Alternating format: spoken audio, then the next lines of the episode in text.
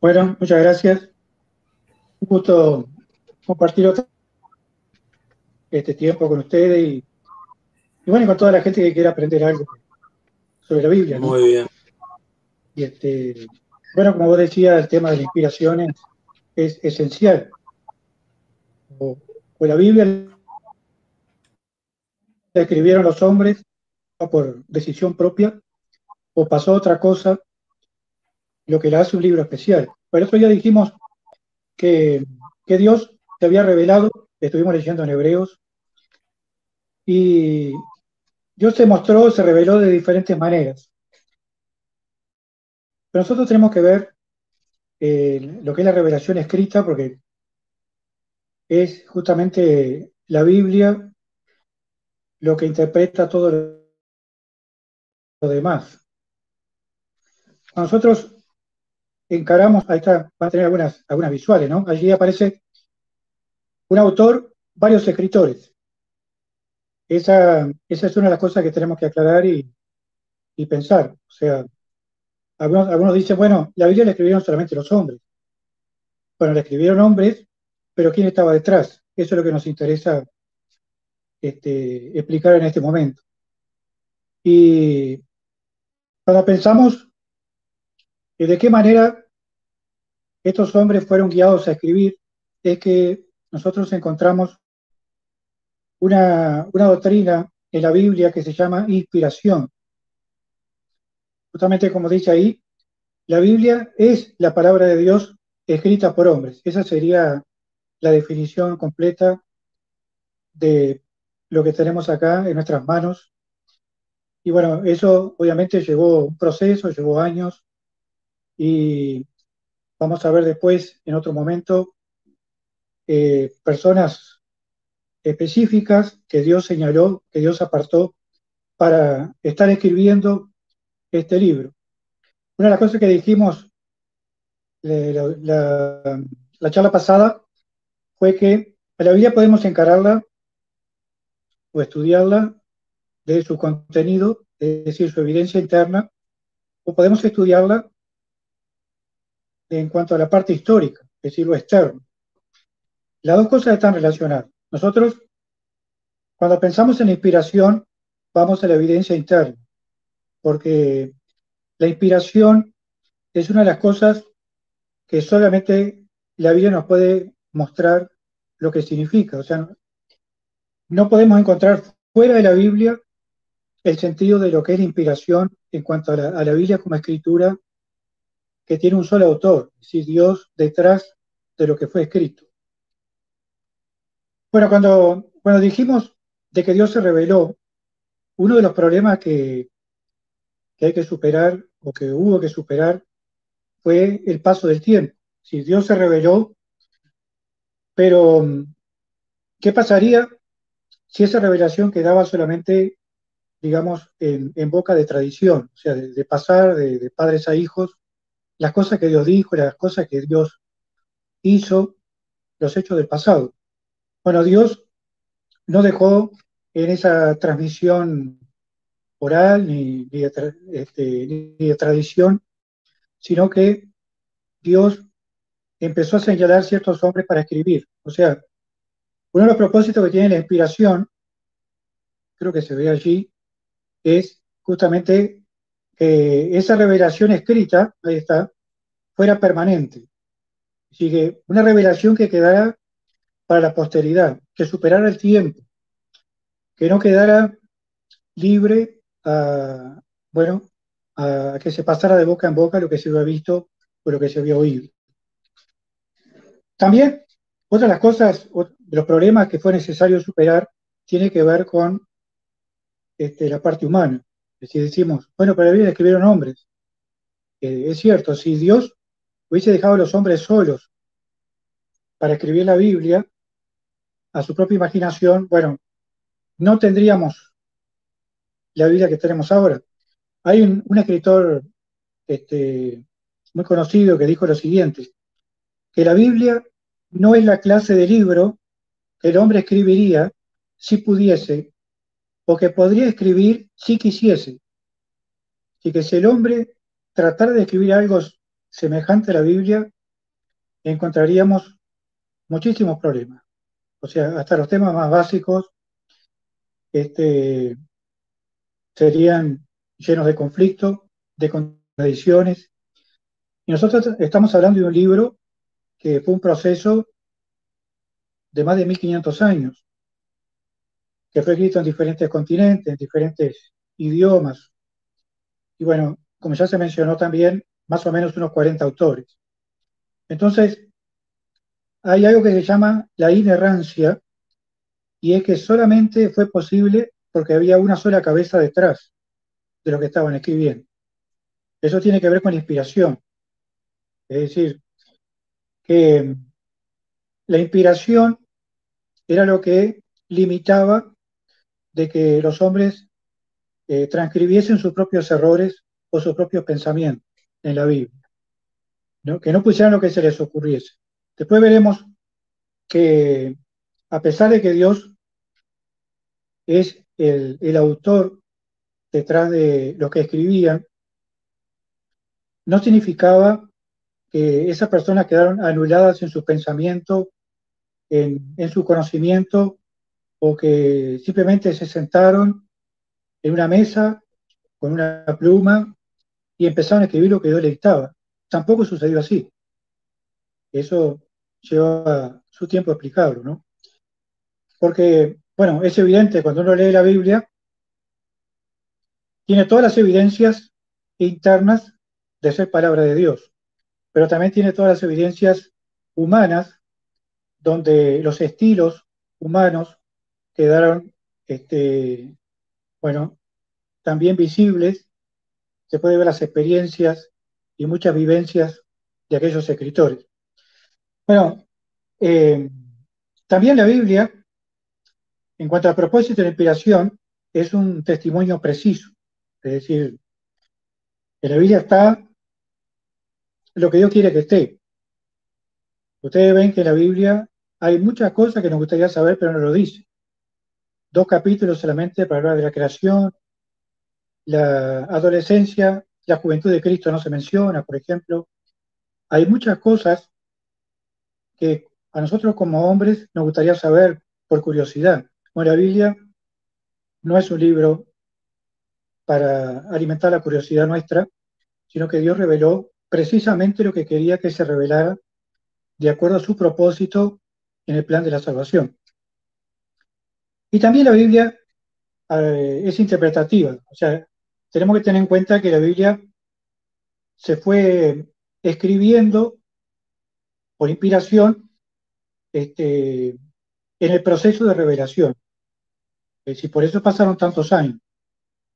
Arrancó con Moisés, los primeros escritos tienen que ver con los, los diez mandamientos, después Moisés como señalado como escritor y comienza su labor de escribir, pero el proceso de, revelación sigue, ¿no? Entonces, después de Moisés tenemos a Josué, después comienza la labor de escritura de Samuel, y ahí comienza también las escuelas proféticas de la antigüedad, donde el tiempo de los reyes de Israel gran, una gran labor de los profetas en cuanto a la escritura. Pero todo sucedió a través de muchos años, porque junto con la inspiración estaba ese proceso de revelación del propósito de Dios. Bueno, en la, en la siguiente diapositiva, algo ya lo vimos, una de las cosas que es importante señalar es que no estamos hablando de inspiración en sentido natural. No es inspiración como quien está inspirado para escribir un poema, pintar un cuadro, este, bueno, o cantar una canción. Sino que la, inspiración bíblica nos referimos solamente a las Sagradas Escrituras. Es decir, solamente es este, la acción divina sobre ciertos hombres. Hay dos textos fundamentales que me gustaría leerles. Capaz que aparecen ahí en pantalla. Uno tiene que ver con 2 Timoteo 3:16, ahí está. Toda la escritura es inspirada por Dios y útil para enseñar, para redarguir, etc. Es decir, eh, en cuanto a lo, que Dios hace en la vida de las personas, instruyendo y capacitando a sus siervos para el servicio. Pero notemos en ese pasaje esa palabra inspirada que a nosotros, nosotros la usamos, pero el sentido bíblico no tiene nada que ver con nuestro uso. La inspiración bíblica es una acción sobrenatural. Y para nosotros explicar la inspiración sería como tratar de explicar un milagro. Nosotros podemos conocer la inspiración no por su proceso, sino por los efectos. O sea, si decimos que la Biblia es inspirada, bueno, entonces tiene que tener características internas que la señalen como palabra de Dios. Pero no es inspiración, como decíamos, en el sentido natural. La palabra inspirada, literalmente, en el original, sería, se podría traducir como Dios soplada o Dios alentada. Este, esa, a nosotros nos llega el término inspiración del latín, inspirare, pero inspiración, digamos, no, no es una, una, traducción en castellano, o sea, el término castellano inspiración no nos da todo el sentido que tiene esa palabra, porque ese término, que allí literalmente sería exhalada por Dios o soplada por Dios o alentada por Dios, este, es un término que indica una acción de Dios en, cuanto a los escritos, en cuanto a la palabra. Incluso cuando se usa en las versiones este, griegas del Antiguo Testamento, encontramos que ese mismo término que aparece ahí se usa para hablar, por ejemplo, del poder creativo de Dios. Este, es decir, es un término que indica que la palabra de Dios tiene el soplo de Dios, que tiene, la, tiene digamos, eh, la acción divina y por tanto no es una, una palabra meramente humana. Eh, ahora, fíjense que dice toda la escritura toda la escritura. Bueno, por un lado es muy bueno apreciar que cuando Pablo escribe ahí por el 66, 67 después de Cristo, ya los creyentes tenían muy claro cuál era, cuál era toda esa escritura. Es decir, allí Pablo está hablando especialmente del Antiguo Testamento. los judíos sabían perfectamente cuál era la palabra que había sido traída por inspiración. Pero también hay que añadir que cuando Pablo escribe, casi todo el Nuevo Testamento ya estaba escrito. Nos faltaban algunos libros todavía, pero por ese tiempo, como